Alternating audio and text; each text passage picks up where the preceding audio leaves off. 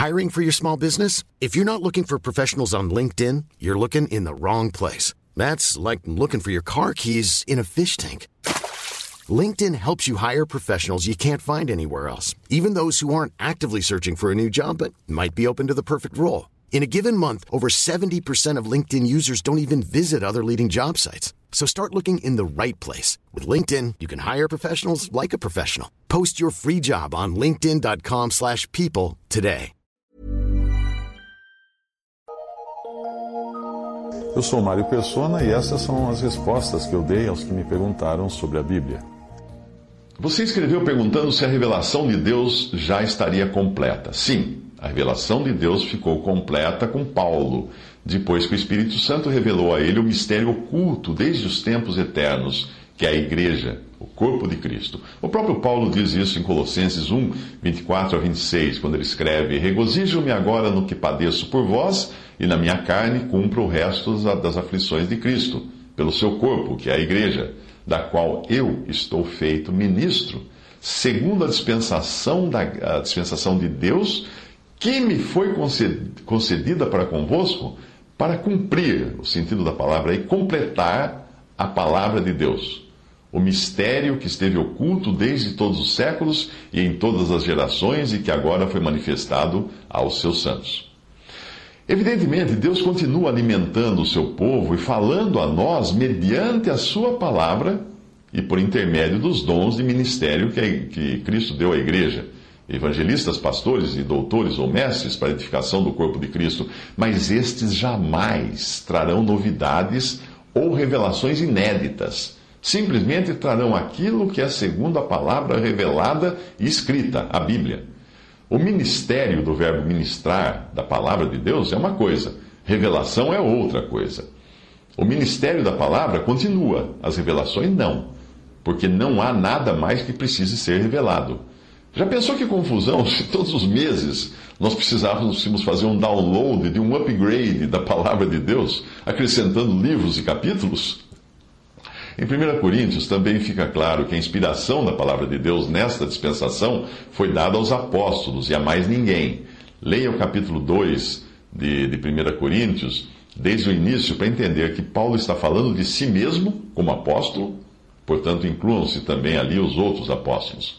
Para facilitar o entendimento, eu vou revelar, uh, revelar, falar revelar não, eu vou, eu vou falar, né, e colocar entre chaves o sujeito uh, oculto das frases que são ditas ali em 1 Coríntios 2, versículos 6 em diante. Todavia, abre chaves, nós os apóstolos falamos sabedoria, aí no versículo 7, mas nós apóstolos falamos a sabedoria de Deus, versículo 10 mas nós nolas revelou, ah, mas Deus nolas revelou a nós apóstolos pelo seu espírito. 1 Coríntios 2:12. Mas nós apóstolos não recebemos o espírito do mundo. 1 Coríntios 2:13. As quais coisas de Deus também nós apóstolos falamos não com palavras de sabedoria humana, mas com as palavras que o Espírito Santo ensina, comparando as coisas espirituais com as espirituais. Mais alguns versículos que para mostrar também da inspiração verbal, palavra a palavra das Escrituras, que foi dada aos apóstolos e profetas. Você encontra isso em Provérbios 30, versículos 5 a 6. Toda a palavra de Deus é pura, escudo é para os que confiam nele. Nada acrescentes às suas palavras para que não te repreenda e sejas achado mentiroso.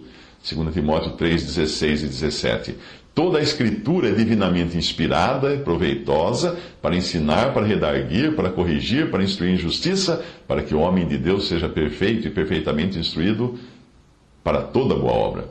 2 Pedro 1,21 Porque a profecia nunca foi produzida por vontade de homem algum, mas os homens santos de Deus falaram inspirados pelo Espírito Santo. Outra evidência aqui de que a revelação de Deus foi encerrada com os apóstolos, tendo sido Paulo o que a completou com o último assunto que faltava, que era o assunto da igreja.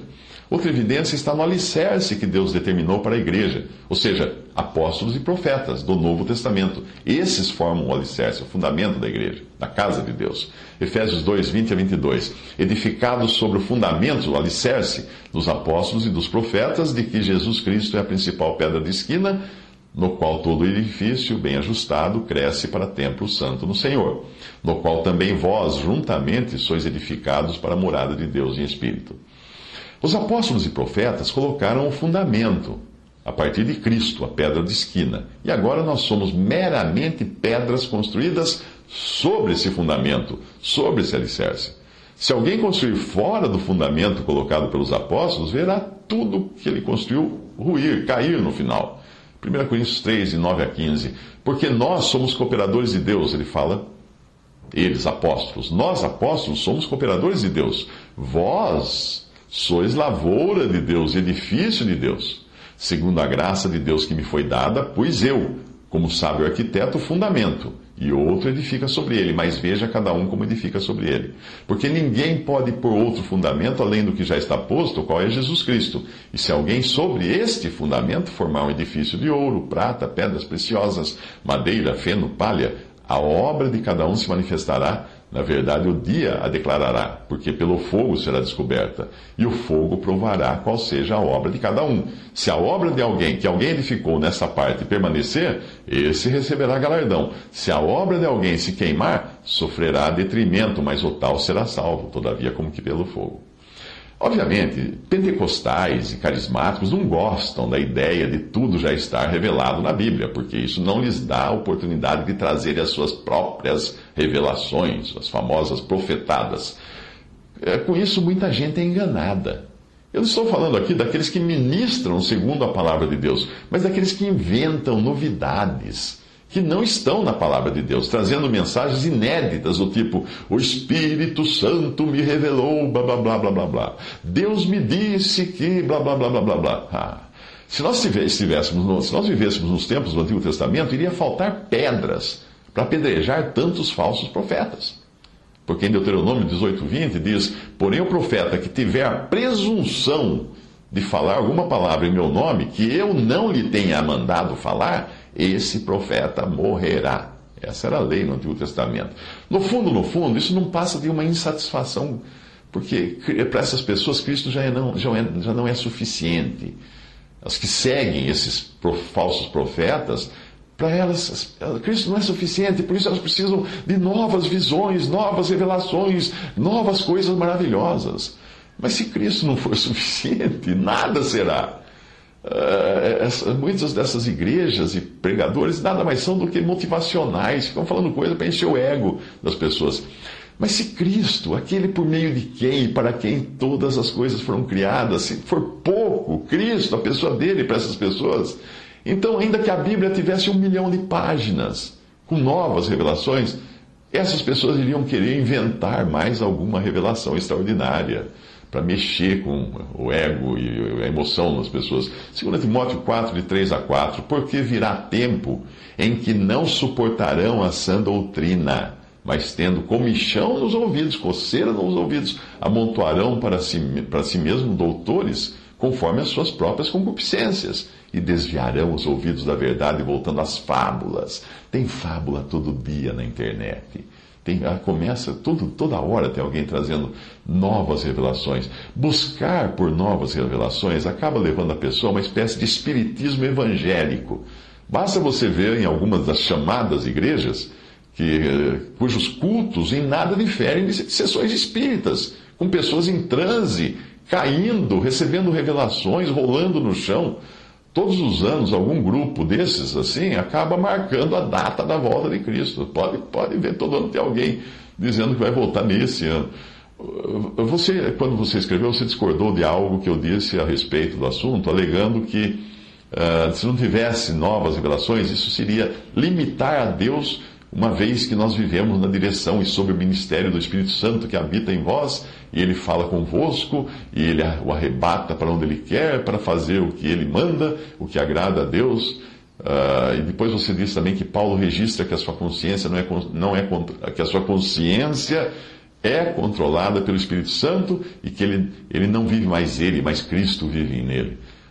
Hum, tem alguns problemas na sua afirmação. Primeiro, o Espírito Santo nos usa como pessoas no pleno domínio de nossas faculdades mentais. Cair no chão, andar de quatro, ou ficar latindo, urrando ou gargalhando, Pode ser ataque de histeria ou pode ser possessão demoníaca, mas nunca é obra do Espírito Santo.